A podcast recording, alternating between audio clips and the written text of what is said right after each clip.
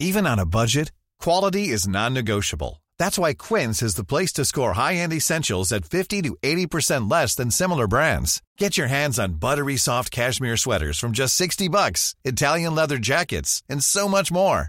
And the best part about Quince, they exclusively partner with factories committed to safe, ethical, and responsible manufacturing. Elevate your style without the elevated price tag with Quince. Go to quince.com slash upgrade for free shipping and 365-day returns.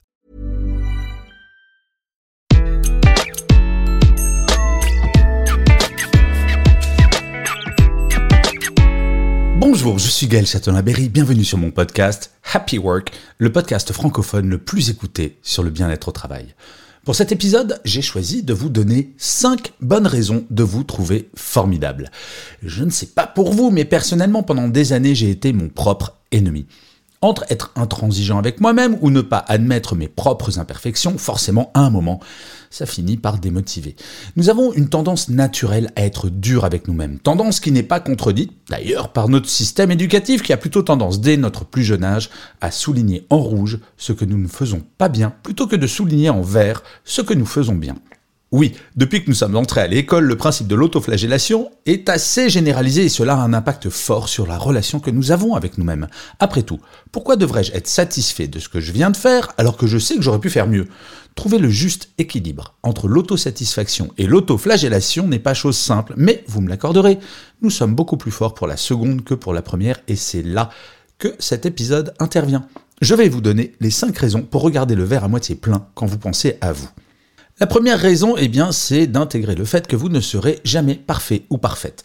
Le culte de la perfection est une injonction extrêmement violente. Il ne s'agit en aucun cas de renoncer au fait de vouloir s'améliorer, mais il est bon d'admettre que nous avons toutes et tous nos limites. J'aurais beau faire, m'entraîner comme un fou, je ne vais jamais courir le 100 mètres en 10 secondes. Ok, L'exemple est trivial, mais il résume assez bien le regard que nous portons parfois sur nous. Nous avons tendance à nous dire que si d'autres personnes arrivent à faire quelque chose, il n'y a aucune raison que nous n'y arrivons pas. Eh bien c'est faux. Nous ne pouvons être bons et bonnes en tout. Il faut connaître nos limites, en accepter certaines et se focaliser uniquement sur celles qui, une fois dépassées, nous feront du bien. Regarder avec bienveillance nos défauts nous permet d'apprécier à leur juste valeur nos qualités. Et ça fait un bien fou, je vous assure. La deuxième raison, c'est que vous êtes unique.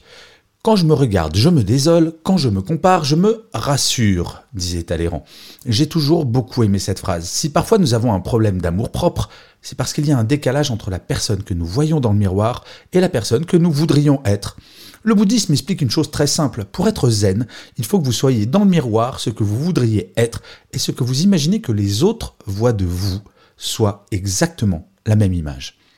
Ce n'est pas forcément en étant différent que vous arriverez à mettre ces trois images en concordance, c'est en vous regardant avec bienveillance dans le miroir et en vous fixant des objectifs réalistes. Il n'existe pas de modèle absolu de l'être humain parfait. Nous portons toutes et tous en nous une part de perfection, une part unique. Fut un temps, je rêvais d'être David Bowie ou Flaubert. Ok, je ne suis ni l'un ni l'autre, je suis moi. Et franchement, c'est déjà pas mal. La troisième raison, c'est que vous avez le droit d'être fier de vous.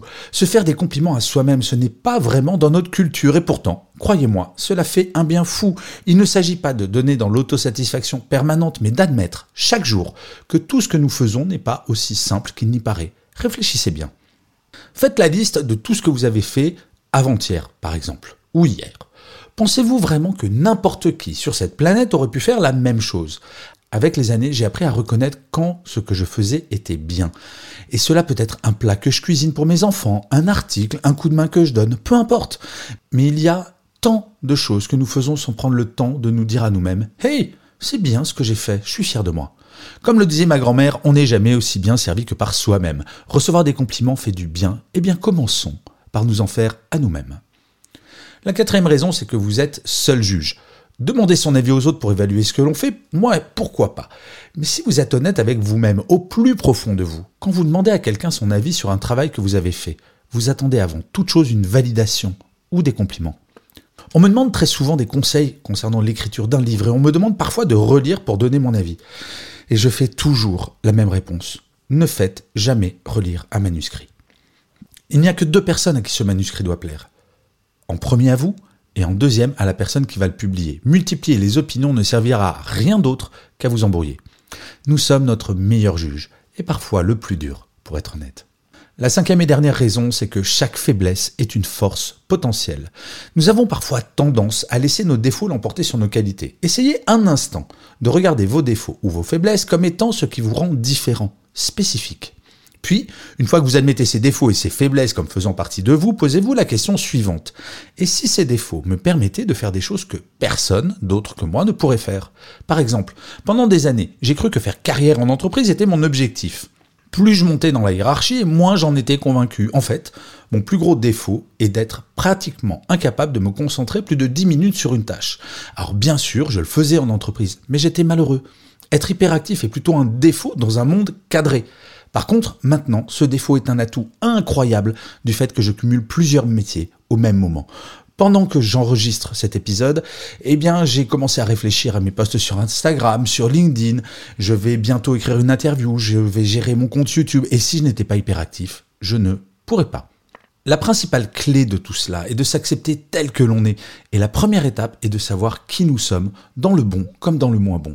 Une fois que vous avez la photographie en haute définition de la personne que vous êtes, il sera temps d'agir. Et la première action sera de vous regarder de façon bienveillante. Et peut-être, pour la première fois de votre vie, de vous regarder droit dans les yeux et de vous dire Hey, salut toi, je t'aime bien, tu sais. Et je finirai comme d'habitude cet épisode de Happy Work par une citation. Pour celui-ci, j'ai choisi une phrase d'Oprah Winfrey qui disait Lorsque tu sous-estimes ce que tu fais, le monde sous-estimera qui tu es. Et oui, la chose la plus importante, en premier, c'est de se regarder de façon bienveillante. Je vous remercie d'avoir écouté cet épisode de Happy Work. Je vous dis rendez-vous au prochain et d'ici là, plus que jamais, prenez soin de vous.